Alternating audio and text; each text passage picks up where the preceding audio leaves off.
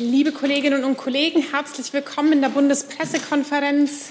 Herzlich willkommen auch und ein Gruß an unsere heutigen Gäste, Bundesfinanzminister Olaf Scholz und der Staatssekretär im Finanzministerium Werner Gatzer. Herzlich willkommen. Schön, dass Sie bei uns sind an diesem politisch ereignisreichen Tag.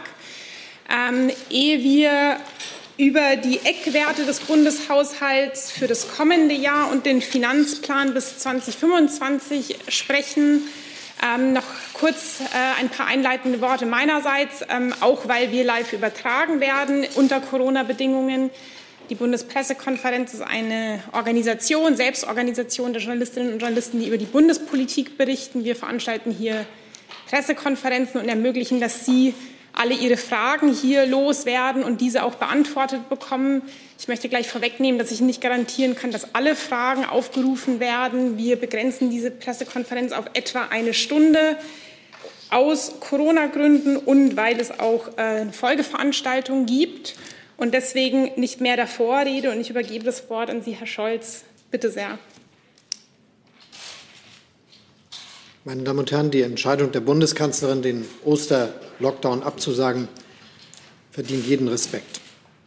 Es gibt Momente in der Politik, da muss man eine Entscheidung korrigieren, auch wenn das nicht leicht fällt. Ich halte diese Entscheidung von Frau Merkel für richtig.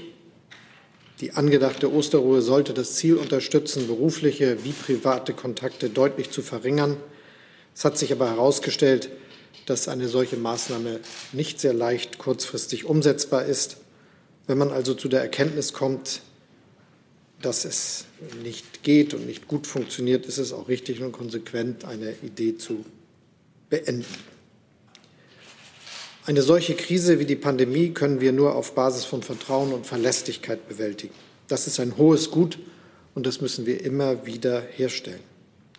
Deshalb darf ein Fehler nicht häufiger passieren und wir müssen die Entscheidung künftig gut und besser vorbereiten, bevor sie getroffen werden. Wie geht es jetzt weiter? Richtig bleibt mit Blick auf das Infektionsgeschehen, dass wir alle auf persönliche Kontakte, also Treffen mit Verwandten und Freunden, das Bier beim Nachbarn, die Feier im kleinen Kreise verzichten. Alle Studien zeigen, hier und am Arbeitsplatz finden Infektionen statt. Hier verbreitet sich das Virus. Die Ministerpräsidentenkonferenz hat am 3. März eine Strategie beschlossen, die uns in der aktuellen Lage den Weg aufzeigen kann. Eine schrittweise Öffnungsstrategie, die sich eng an der Pandemieentwicklung orientiert. Und für den Fall steigender Inzidenzen auch höhere Maßnahmen, härtere Schritte sind dabei vorgesehen, um darauf zu reagieren. Diese Strategie bleibt richtig, wenn sie konsequent umgesetzt wird.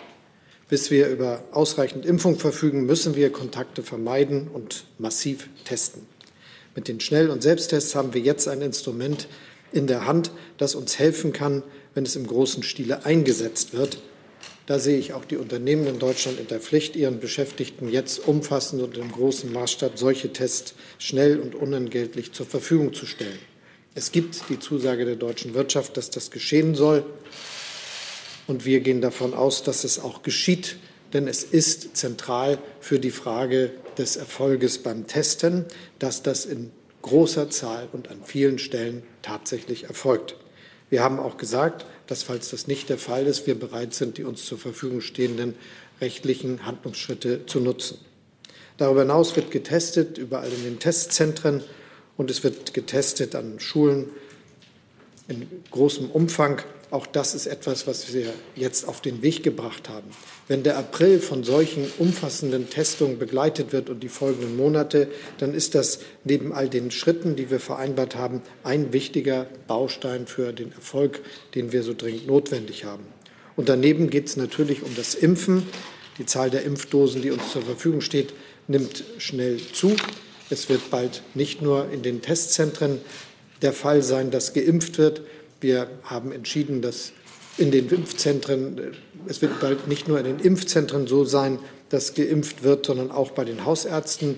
Wenn 2,25 Millionen Impfungen pro Woche in den Impfzentren durchgeführt werden, wird im April dann die Hausärzteschaft ihren Beitrag leisten, um Millionen Bürgerinnen und Bürger zu impfen. Die Zahl der Impfdosen nimmt kontinuierlich zu. Es werden Ende April, Anfang Mai etwa fünf Millionen die Woche sein. Es werden Ende Juni, Anfang Juli etwa 10 Millionen Dosen pro Woche sein. Und wenn wir das mit großem Tempo voranbringen, dann sind das Testen und das Impfen zwei Bausteine im Rahmen einer geordneten Strategie, damit wir die Pandemie hinter uns lassen und darauf hoffen können, dass der Sommer eine Zeit sein wird, in der wir das Gröbste bewältigt haben. Um den Umgang mit der Pandemie geht es auch bei dem, womit sich die Bundesregierung und auch schon der Haushaltsausschuss heute beschäftigt hat, nämlich der Frage, wie wir fiskalisch auf die Krise antworten, welche Mittel wir mobilisieren, damit Deutschland gut durch eine solche Zeit kommt. Und wenn wir uns die Daten für die Entwicklung der Wirtschaft in Deutschland anschauen, dann sehen wir, dass da ganz erhebliche Mittel mobilisiert worden sind. Nur einmal der Hinweis auf die November- und Dezemberhilfe. Dort sind mittlerweile 95 Prozent der Anträge mit Zahlungen versehen. Es haben bereits 640.000 Unternehmen profitiert. Auch die Neustarthilfe, die sich an kleine Selbstständige richtet, ist umfassend ausgezahlt. 100.000 Auszahlungen haben dort schon stattgefunden. Auch das ist ein Beitrag zur Bewältigung der Krise. Wenn wir alle massiven Wirtschaftshilfen, die wir auf den Weg gebracht haben, die Kredithilfen, die Steuerhilfen zusammen betrachten, dann ergibt das große, milliardenschwere Summen, die eingesetzt worden sind, damit wir die Krise besser durch, hinter uns bringen können als ohne diese Mittel. Und der Erfolg ist absehbar. Der Internationale Währungsfonds hat uns bescheinigt, dass jedes neunte Unternehmen in Deutschland durch diese Politik vor der Insolvenz gerettet worden sind. Das sind etwa 400.000 Unternehmen. Und das ist schon eine große, wichtige Botschaft für alle, dass wir mit den Maßnahmen, die wir ergriffen haben, Wirtschaft und Arbeitsplätze stabilisieren können. Ohne diese Maßnahmen wäre der wirtschaftliche Einbruch in Deutschland viel, viel größer gewesen und viel tiefgreifender. Und all denjenigen, die fragen, wo ist eigentlich der Wumms, kann man nur sagen, das ist der Wumms. Wir haben es geschafft, dass wir eine bessere wirtschaftliche Entwicklung haben als ohne die Maßnahmen, die hier auf den Weg gebracht worden sind. Finanziell stehen wir gut da und sind deshalb auch in der Lage, trotz der Krise das Notwendige zu tun. Die Verschuldung war vor der Krise im Verhältnis zur Wirtschaftsleistung vergleichsweise niedrig. Wir haben alle Stabilitätskriterien Europas erfüllt und hatten eine Staatsverschuldung von unter 60 Prozent am Ende des Jahres 2019. Das ist die Grundlage dafür, dass wir jetzt so massiv handeln können. Wir rechnen damit, dass die Staatsverschuldung am Ende dieses Jahres auf 75 Prozent gestiegen sein wird der Wirtschaftsleistung und das ist dann immer noch weniger als am Ende der letzten Wirtschafts- und Finanzkrise. Damals lag sie bei über 80 Prozent, genau bei 82,3 Prozent der Wirtschaftsleistung. Das ist etwas, was wir im Blick haben müssen, wenn wir über die Frage sprechen, haben wir die Kraft, das zu tun, was erforderlich ist, um wirtschaftlich die Krise zu bekämpfen? Und die Antwort dazu lautet ja. Auch der Vergleich mit den anderen großen Industrienationen, mit denen wir in G7 zusammen versammelt sind, ergibt das gleiche Bild. Alle anderen G7-Staaten hatten vor der Krise bereits höhere Schulden, als Deutschland nach der Krise haben wird. Sowohl der Nachtrag für den Haushalt 21 als auch die Eckwerte für 2022 sind natürlich weiter von der Ausnahmesituation durch Corona geprägt. Und wie schon angekündigt, werden wir und werde auch ich alles tun, um sich gegen die wirtschaftlichen und finanziellen Folgen zu stellen.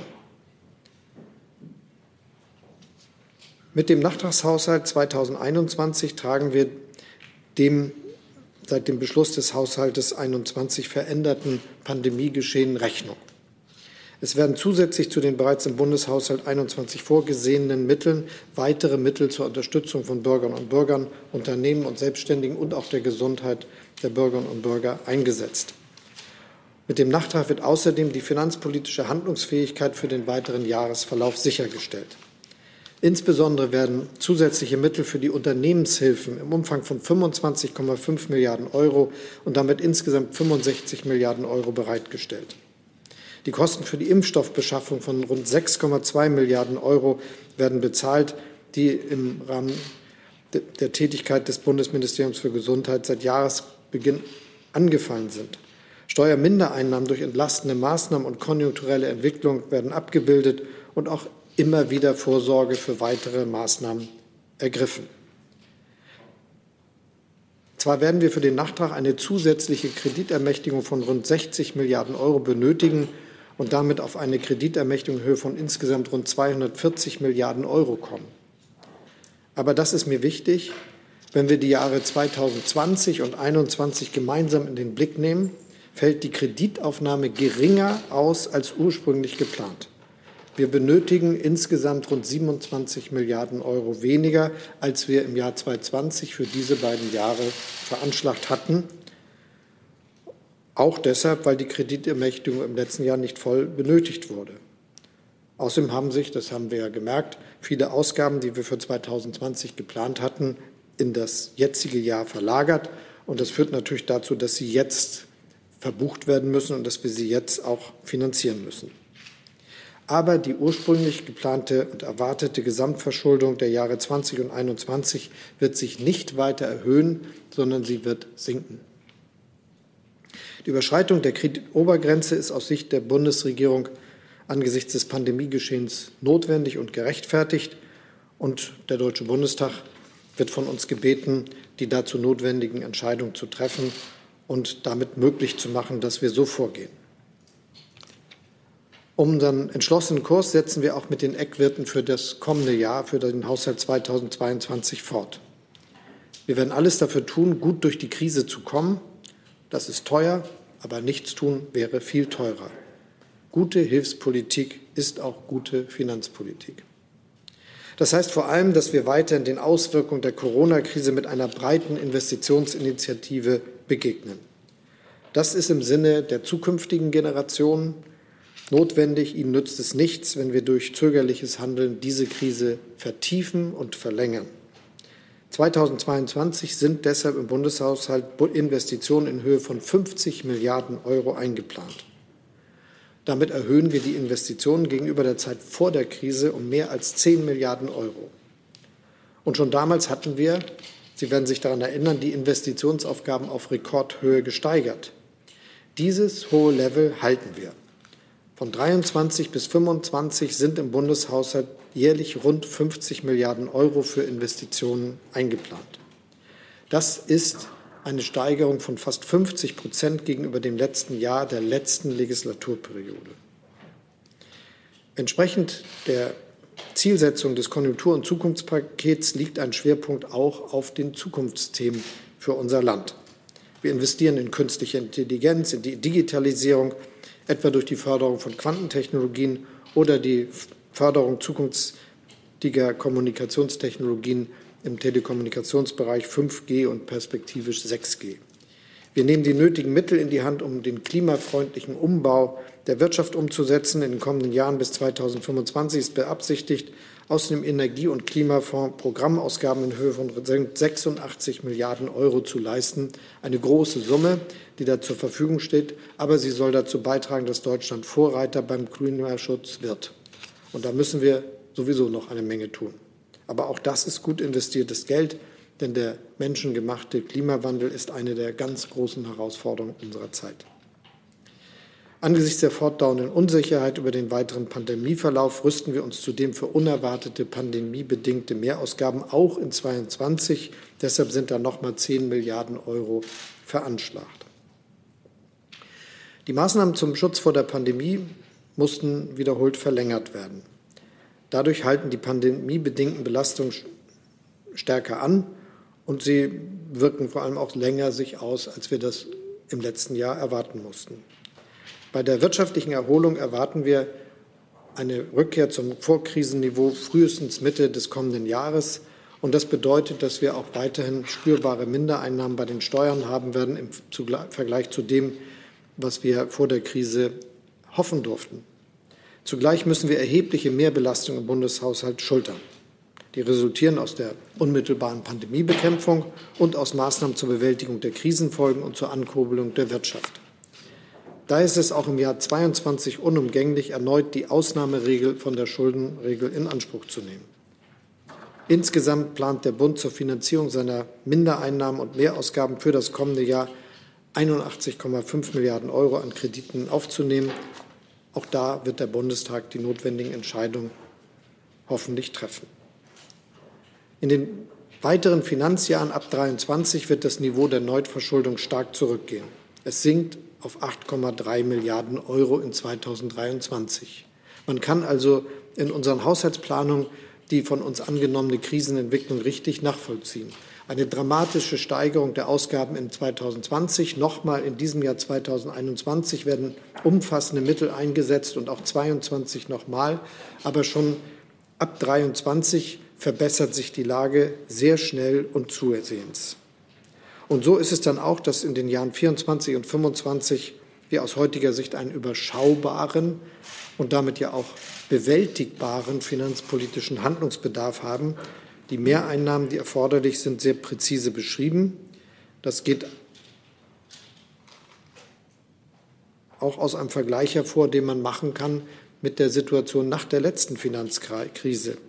Der damalige Finanzminister hat einen Handlungsbedarf ausgewiesen für die Jahre 2011 bis 2013 von 34 Milliarden Euro. Das ist mehr, als was wir jetzt hier ausweisen für die Jahre 24 und 25, nämlich 4,9 Milliarden 2024 und 15,2 Milliarden in 2025. Das ist aus unserer Sicht eine sehr überschaubare und eine sehr bewältigbare Situation. Sie wird uns auch dadurch möglich, dass wir die Rücklagen, die wir haben, einsetzen für 23 und auch ein bisschen für 24. Aber dazu ist sie auch genau da, für das Einfädeln der Haushaltsplanung in die wieder bessere wirtschaftliche Entwicklung. Lassen Sie mich zum Schluss sagen, es sind große Summen, um die es hier geht, aber es sind die richtigen Summen, um richtig finanzpolitisch zu reagieren. Wir haben schnell, kraftvoll und entschieden gehandelt, und das merkt man an der wirtschaftlichen Entwicklung die besser verlaufen ist, als alle befürchtet haben. Wir brauchen, damit das so bleibt, ein starkes öffentliches Gemeinwesen und viele Investitionen in die Zukunft, um künftigen Generationen auch ein ordentliches, gutes Leben zu ermöglichen. Vielleicht noch eine Bemerkung zum Schluss. Gute Haushaltspolitik geht nur mit gerechter Steuerpolitik. Das, glaube ich, ist auch eine der Wahrheiten, die man sagen muss und die man sehen kann, wenn wir den finanzpolitischen Handlungsbedarf beschreiben. Aber das ist ja auch eine Sache, die in der Demokratie gut gelöst werden kann. Vielen Dank dafür. Hey Leute, Thilo hier. Unsere naive Arbeit in der Bundespressekonferenz und unsere wöchentlichen Interviews, die sind nur möglich, weil ihr uns finanziell unterstützt. Und damit das so bleibt, bitten wir euch, uns entweder per Banküberweisung oder PayPal zu unterstützen. Weitere Infos findet ihr in der Podcast-Beschreibung. Danke dafür. Wenn ich das richtig sehe, kommen wir unmittelbar zu den Fragen. Dann äh, beginne ich im Saal bei Herrn Jessen und es sei nochmal auf die geltende Regel hingewiesen. Eine Frage, eine Nachfrage und bei, äh, wenn die Zeit ausreicht, setze ich Sie gerne nochmal auf die Liste. Ja. Äh, Herr Scholz, Sie sagten, gute, gute Hilfspolitik ist gute Finanzpolitik. Das gilt ja auch global. Äh, Sie haben gestern noch mal darauf hingewiesen, dass die Entwicklung äh, von Impfstoffen in Deutschland über Jahrzehnte aus öffentlichen Mitteln gefördert worden ist. Das spricht doch dann dafür, auch für eine Lizenzfreigabe zu äh, stimmen. Denn das würde bedeuten, wenn international geimpft werden kann, kommen keine Infektionswellen auf Deutschland zurück. Vor dem Hintergrund, warum hat dann Deutschland bei der WTO sich dennoch nicht für eine Freigabe der Impfstofflizenzen eingesetzt? Wichtig ist, dass wir klar unsere globale Verantwortung verstehen. Und deshalb hat Deutschland dazu beigetragen, dass eine internationale Impfstoffinitiative auch finanziell mit Mitteln ausgestattet wird. COVAX ist die Initiative, die wir auf den Weg gebracht haben. Der größte Förderer, was ich nicht mit Stolz vermerke, aber als Sachhinweis hier doch geben möchte, ist Deutschland mit äh, zweieinhalb Milliarden Euro, die dort zur Verfügung stehen. Ich wünschte mir, dass wir überholt werden von größeren Ländern, die noch mehr zur Verfügung stellen. Denn das ist völlig richtig. Wenn wir hier alle geimpft haben, in Deutschland, in Europa, und es nicht schaffen, dass auch in den ärmsten Ländern der Welt alle geimpft werden, dann wird die Pandemie sich nicht äh, erledigt haben, sondern sie wird auf irgendeine Weise zu uns zurückzukehren. Solidarität ist immer richtig vom Herzen her aber sie ist auch eine Frage der Vernunft. Dennoch die Frage, CureVac, äh, äh, die, die, Initiative wurde äh, bereits hier mehrfach besprochen. Die größten Erfolge wären aber doch wohl mit einer Lizenzfreigabe äh, zu erzielen.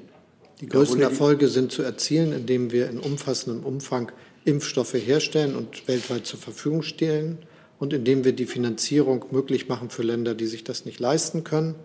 Sie wissen, dass wir einen Impfstoffbeauftragten haben der Bundesregierung, der mit seinem Team und in Zusammenarbeit mit allen Ressorts jetzt dafür sorgt, dass nicht nur die Produktion für unsere Bedarfe hierzulande und in Europa, sondern generell angekurbelt wird.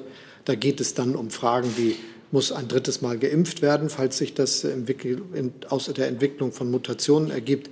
Da geht es um die Frage, müssen wir immer mal wieder impfen wie bei der Grippe, falls das jetzt dauerhaft eine Herausforderung für uns bleibt. Aber da geht es auch um ausreichend Impfstoffkapazitäten für die übrige Welt, die wir zur Verfügung stellen.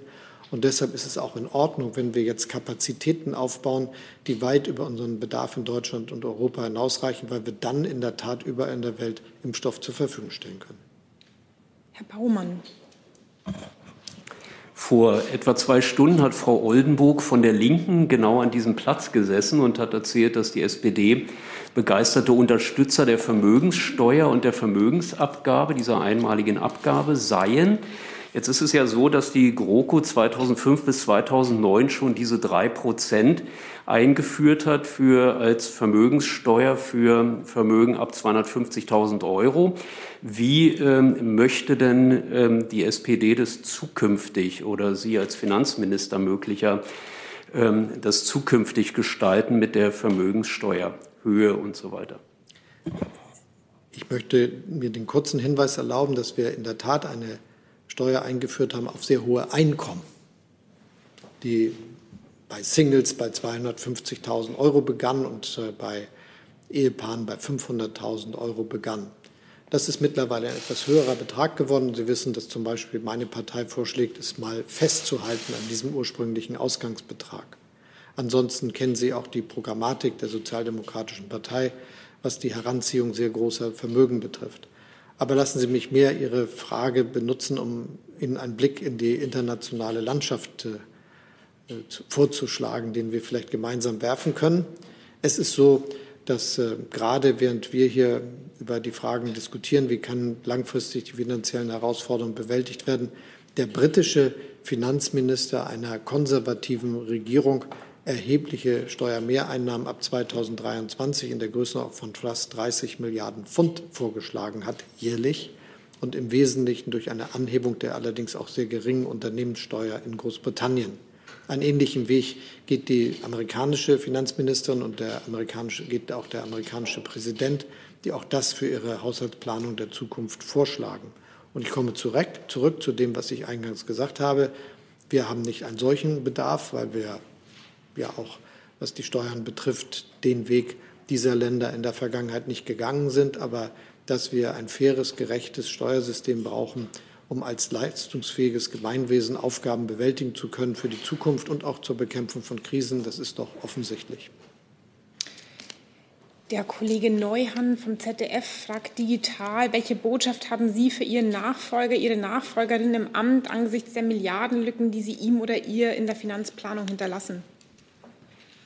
Es ist ganz klar, wir werden, was die Schuldenlast betrifft, auf die mittelfristige Perspektive hin das durch Wachstum bewältigen können. Es gibt die verschiedensten Vorausrechnungen dazu, ob das schon Ende der 20er Jahre oder ist Anfang der 30er Jahre ist. Aber was uns schon einmal gelungen ist nach der letzten Finanzkrise, wird uns wieder gelingen. Ich habe bereits eingangs vorgestellt, dass wir eine Staatsverschuldung haben werden am Ende der Krise, die unterhalb des Niveaus liegt, das wir am Ende der Krise der Finanzkrise hatten, die etwa vor zehn Jahren zu Ende ging. Und wenn wir das damals geschafft haben, uns auf einen Pfad zu machen, bei dem wir alle Stabilitätskriterien wieder erfüllen durch Wachstum, dann wird es auch wieder gelingen. Das kann man sicher vorhersagen. Spannend ist, wie wir die Herausforderung der kommenden Legislaturperiode bewältigen. Und da habe ich ja schon beschrieben, ist der finanzpolitische Handlungsbedarf ähm, im Hinblick auf die Finanzplanung, die wir schon letztes Jahr auf den Weg gebracht hatten und dieses Jahr noch mal fortgeschrieben haben, dann allerdings für einschließlich des Jahres 2025 bewältigbar. Insbesondere wenn man auf Wachstum setzt und auf ein faires und gerechtes Steuersystem. Entsprechende Mehreinnahmen zu veranschlagen war also gar nicht einfach, war nicht schwierig, sondern einfach möglich, weil es eben etwas ist, an das jeder von dem sich jeder vorstellen kann, dass das gelöst werden kann. Im Saal bin ich bei Herrn Jung. Herr Scholz, ich will es auch noch mal probieren. COVAX hin und her. Ich würde gerne von Ihnen als Sozialdemokraten wissen oder verstehen, warum öffentliche Förderung okay ist, aber dann ebenfalls die Privatisierung der Profite in Sachen Impfstoffe. Ich glaube, dass wir sicherstellen müssen, dass Impfstoffe umfassend und in großem Stil zur Verfügung stehen. Deshalb regen wir entsprechende Produktionen an. Und deshalb ist es so, dass wir dafür Sorge tragen, dass äh, sie auch überall in der Welt verfügbar sind. Und zwar mit Milliarden, die wir als Land auch dazu mobilisieren.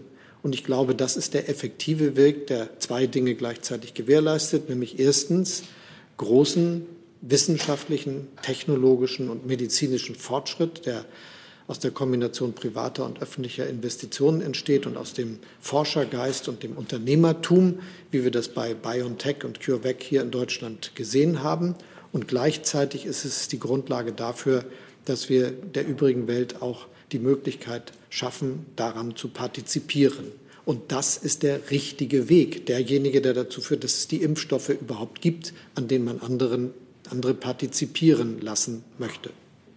Nachfrage? In diesem Zusammenhang habe ich noch eine Frage. Ähm, Sie sagten ja, Sie sind bereit, rechtliche Handlungsschritte zu nutzen, wenn die Wirtschaft jetzt wieder nicht äh, das macht, was sie machen soll. Für die Bürger gelten ja strenge Regeln und Kontaktbeschränkungen. Bei den juristischen Personen, also den Unternehmen, gilt ja weiterhin Freiwilligkeit. Mich würde interessieren, woher kommt der Unwille der Bundesregierung oder der Landesregierung, die Wirtschaft zu regulieren? Es gibt viele gesetzliche Regeln, die wir haben. Zu denen gehört eine vorhandene gesetzliche Grundlage dafür, dass wir in der Lage sind, vorzuschreiben, dass äh, die Unternehmen ihre Beschäftigten testen. Das ist bereits da.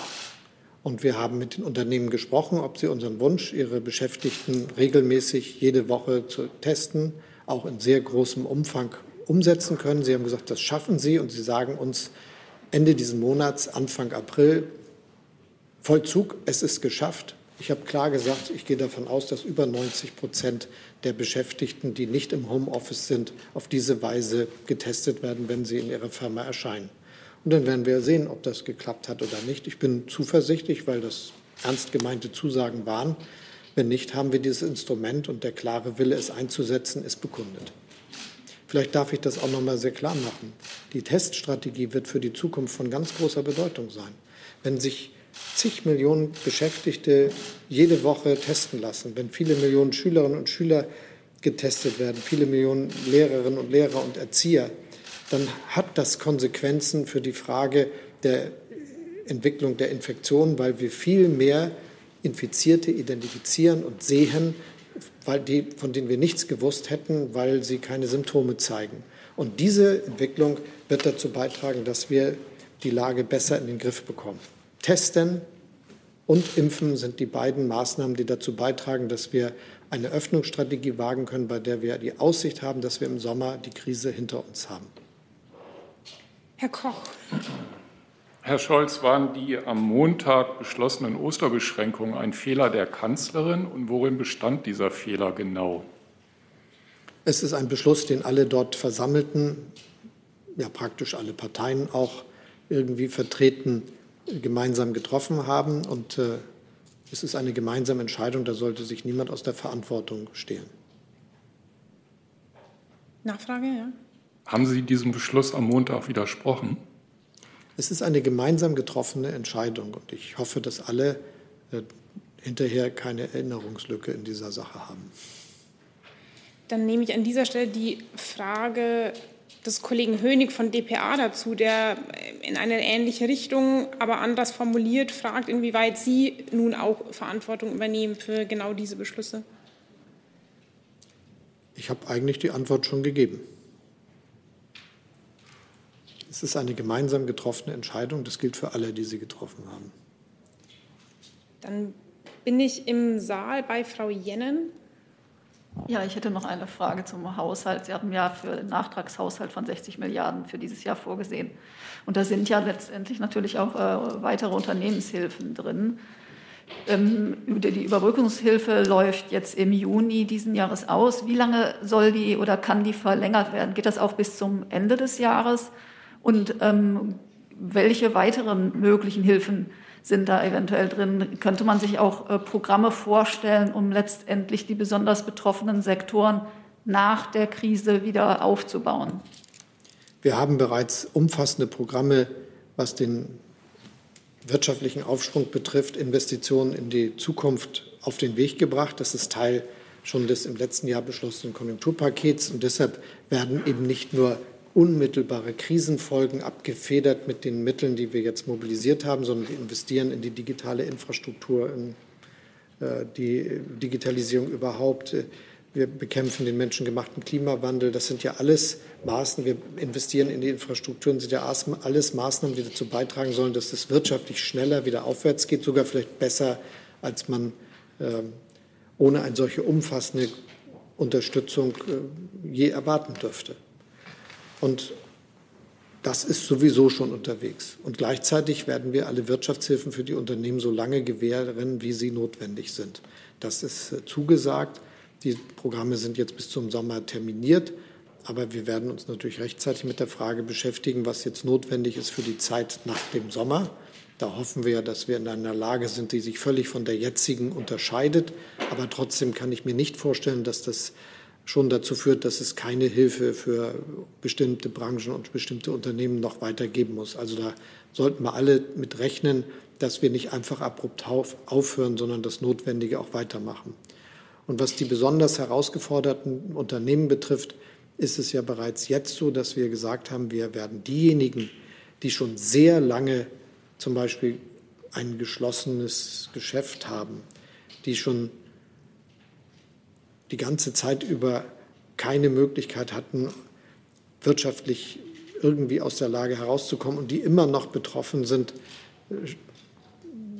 intensiver unterstützen.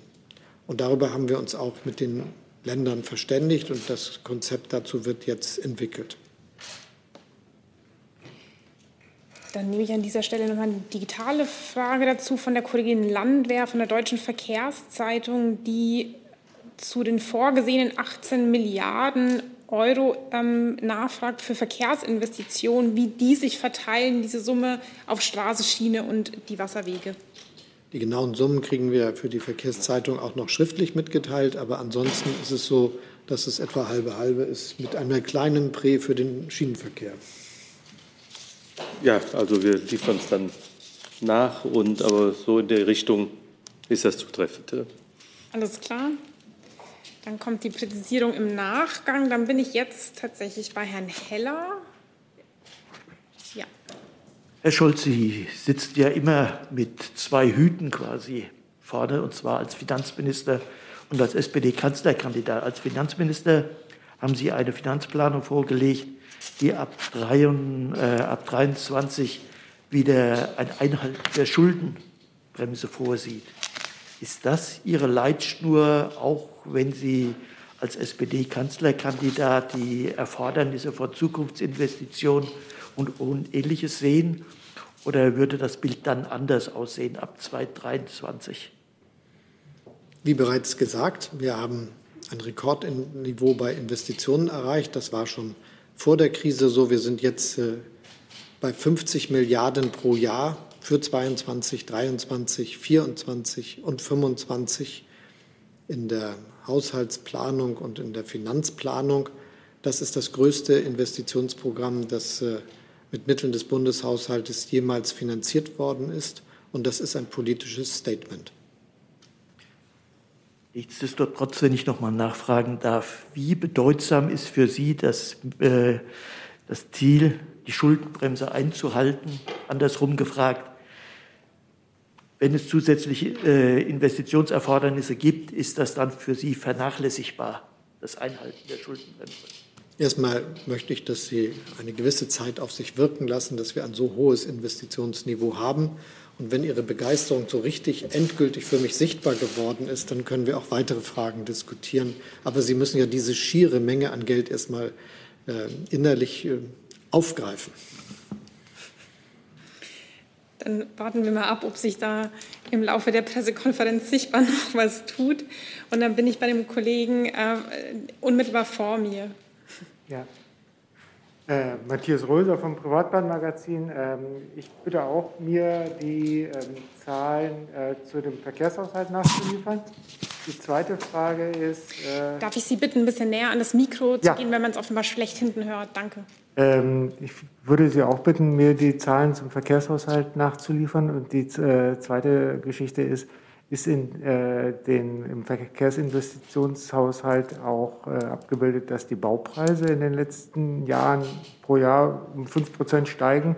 Das heißt, mit dem, bei einer gleichbleibenden Linie immer weniger gebaut werden kann. Wird das ausgeglichen?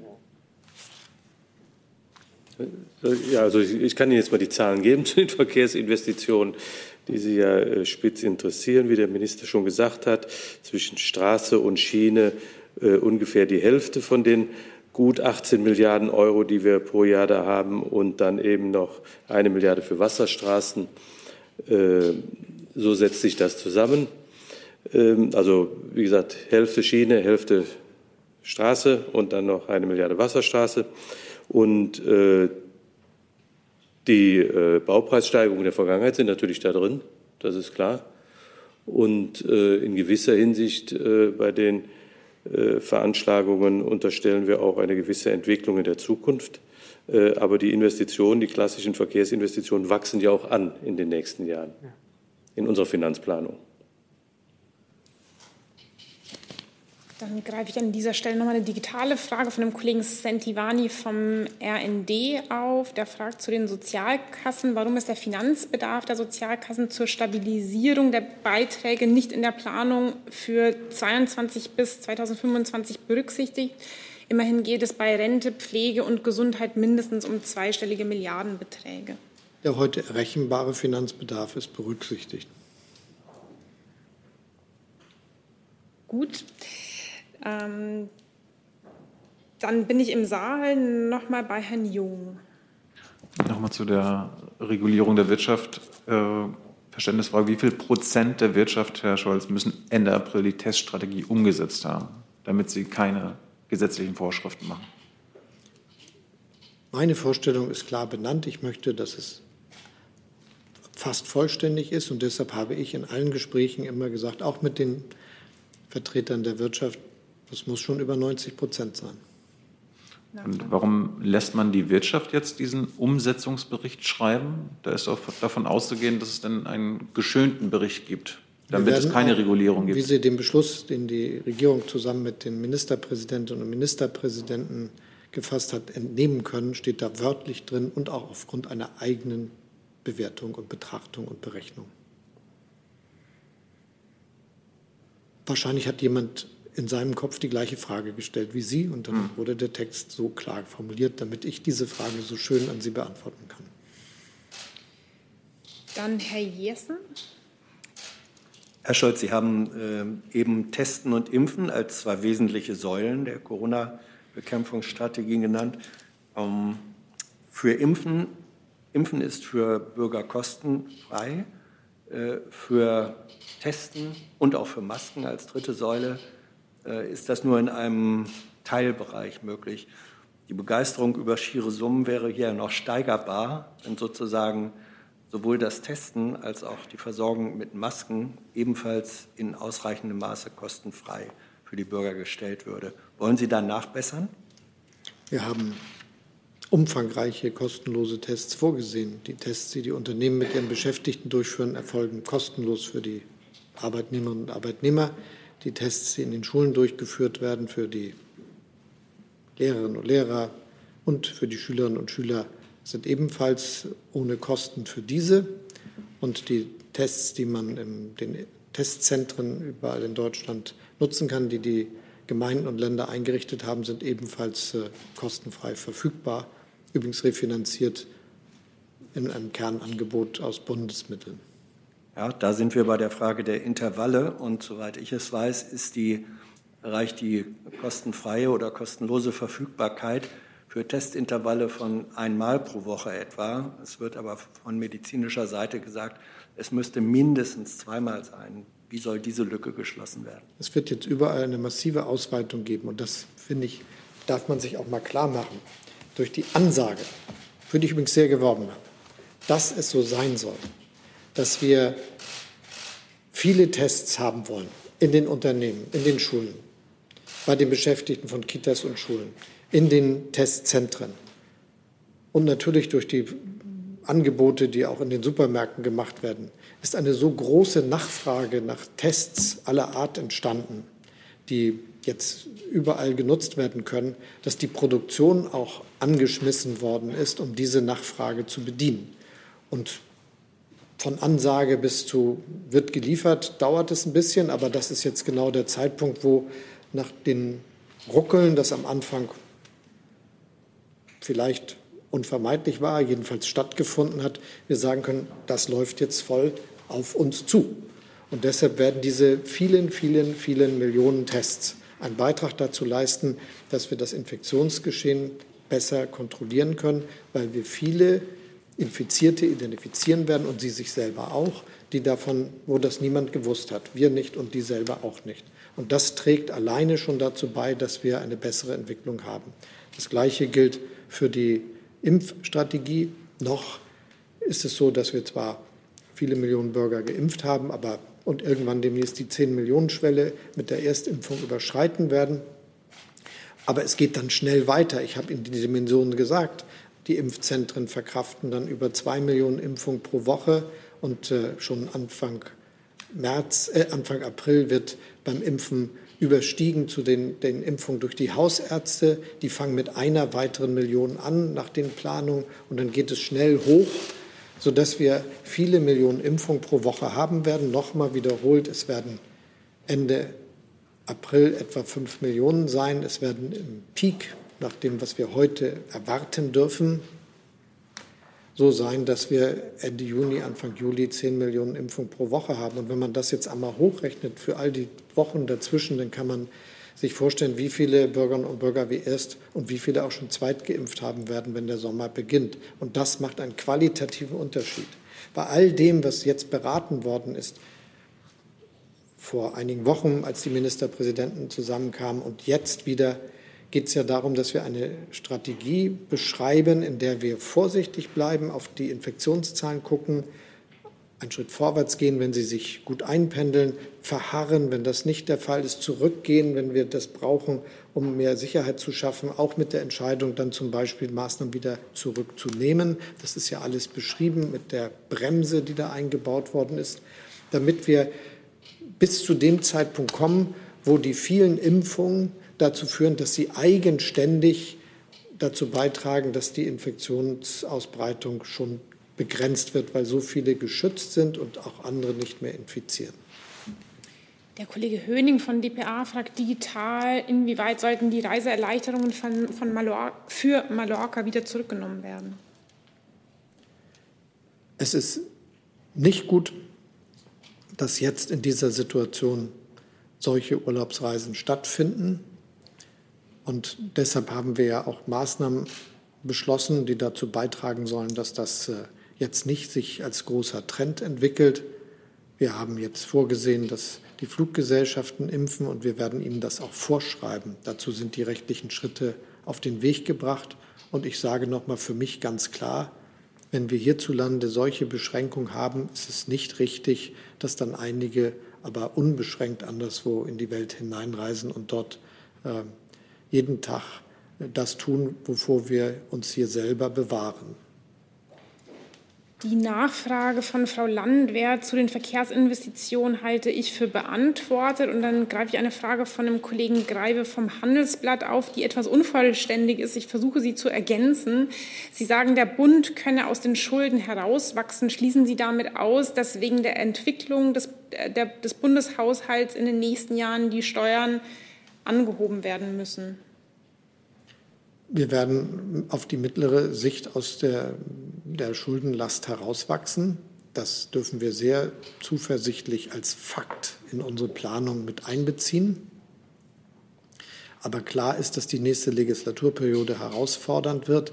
Und es ist in der Finanzplanung der Handlungsbedarf beschrieben, den wir durch Mehreinnahmen ausgleichen müssen. Diese werden nicht alle aus äh, Wachstumsprozessen zustande kommen, sondern das wird nur mit einem gerechteren und faireren Steuersystem gehen. Herr Heller und dann Herr Baumann. Ähm, heute ist im Kabinett auch aus Ihrem Hause vorgeschlagen, ein Gesetz äh, für Unternehmenssteuerreform äh, verabschiedet werden, äh, worden. Mich würde interessieren einmal, wie ähm, über alles gerechnet äh, sich das auf den Haushalt auswirkt, diese Option, sich äh, für Mittelständler auch nach Körperschaftssteuer besteuern zu lassen. Bringt Ihnen das am Ende mehr oder vielleicht auch weniger an Steuereinnahmen in die Kassen? Und die andere Seite der Medaille, ähm, haben Sie ähm, mal über den Daumen gepeilt, was für einen durch, äh, durchschnittlichen Mittelständler, ein durchschnittliches mittelständisches Personenunternehmen, äh, eine äh, Besteuerung über die Körperschaftssteuer, wie sich das auf ihn auswirkt? Ist das eine höhere Last für ihn, eine geringere Last für ihn? Die heutigen Gesetze, die wir auf den Weg gebracht haben, sind ja sehr vielfältig. Dazu gehört ein Gesetz gegen aggressive Steuergestaltung, ATAT mit Namen, das wir heute nach langer Debatte auch äh, dem Bundestag zugeleitet haben, in dem sich übrigens auch eine Regelung zur Wegzugsbesteuerung befindet, damit nicht Leute, die sehr, sehr reich sind, einfach steuerfrei ihr Unternehmen ins Ausland verlagern können. Dazu wird es jetzt einen besseren und effektiveren Riegel geben als bisher. Und dann ist es so, dass wir die Körperschaftsmodernisierung auf den Weg gebracht haben. Und es geht vor allem um die Modernisierung. Das kann man berechnen, was das wohl kostet. Das ist auch in den Haushaltsplanungen berücksichtigt. Aber es wird schwer vorhersehbar sein, ob sich das wirklich in mehr oder minder Ausgaben niederschlägt. Es geht einfach um ein leistungsfähigeres Steuerrecht. Das ist ja auch eine Dienstleistung, die wir als Staat den Bürgern und Bürgern und den Unternehmen gegenüber schulden. Und das heißt, dass Firmen, auch sehr große Firmen, die in der Rechtsform der Personengesellschaft geführt werden, die Möglichkeit haben, Personengesellschaft zu bleiben, ohne dass sie das machen müssen, was sie ja auch jederzeit können, nämlich sich einfach in eine GmbH oder Aktiengesellschaft zu verwandeln. Es ist also etwas, was dazu beiträgt, dass unser Unternehmenssteuerrecht an die internationalen Standards anschließt und aufschließt. Überall ist es üblich, dass Personengesellschaften, die unternehmerisch tätig sind, wie Kapitalgesellschaften behandelt werden. Das ist in Deutschland nicht der Fall. Und indem wir die Option jetzt öffnen, wird das für einige attraktiv sein, die den großen Umwandlungsschritt schon gerne gemacht hätten, aber aus verschiedenen Erwägungen nicht gehen. Sie können jetzt gehen und bleiben, wie sie sind. Das ist letztendlich der Vorteil damit. Und das werden wir dann ja sehen. Dann bin ich bei Herrn Baumann. Als im letzten Jahr das Konjunkturpaket vorgestellt wurde, hieß es ja, es sei ein Paket auf Abruf. Äh, können Sie Zahlen nennen, in welchem Format oder in welchem Umfang prozentual dieses ähm, WUMS-Paket schon abgerufen wurde? Wir haben ja im letzten Jahr eine Kreditaufnahme am Ende von 130 Milliarden Euro gehabt, also weniger als veranschlagt. Und das heißt, dass unser Paket gewirkt hat, übrigens auch mit höheren Steuereinnahmen als gedacht, mit geringeren Ausgaben als gedacht, weil es besser gelaufen ist. Und natürlich hoffen wir, dass wenn wir jetzt diese Mittel in Aussicht stellen und uns die haushaltsrechtlichen Ermächtigungen für ihre Nutzung schaffen, dass wir sie gar nicht alle brauchen, weil sie alleine dazu beitragen, dass die Wirtschaftsentwicklung besser ist, als wir jetzt äh, rechnen.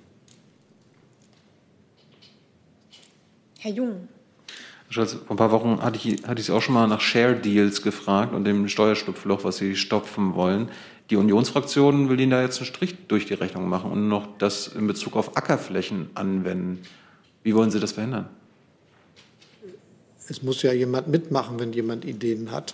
Äh, wir sind aber jetzt ganz zuversichtlich, dass die Verständigung über das Gesetzesvor, den Gesetzesantrag der Bundesregierung zu Share Deals im Bundestag gelingt und das Gesetz ungefähr so, wie es ist, aber vor allem auch mit den Werten, die Sie interessieren, äh, den Bundestag passiert. Nachfragen?